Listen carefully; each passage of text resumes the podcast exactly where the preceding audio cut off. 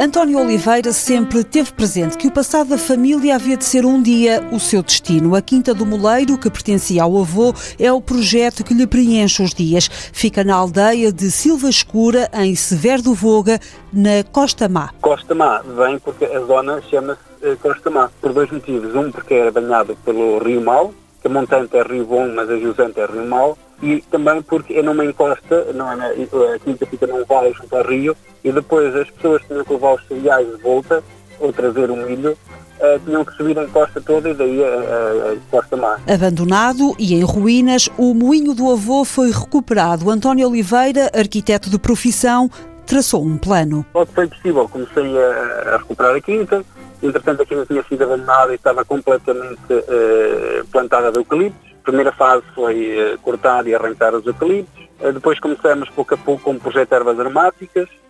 Fomos recuperando as duas pequenas casas mais pequenas e começamos a alugar as casas. No entanto, a casa maior, que era a casa principal dos moinhos, ainda faltava recuperar que acabamos há dois anos e que foi a última fase então da implementação do projeto. A Quinta do Moleiro tem portas abertas para um turismo que se diferencia. Uh, primeiro os edifícios estão uh, junto ao rio, uh, a natureza é muito forte e esse contacto é muito direto, quase que entra pela janela dentro. Estamos nos quartos e estamos a ouvir a, o som da água a correr, porque estamos mesmo em cima, praticamente em cima do rio.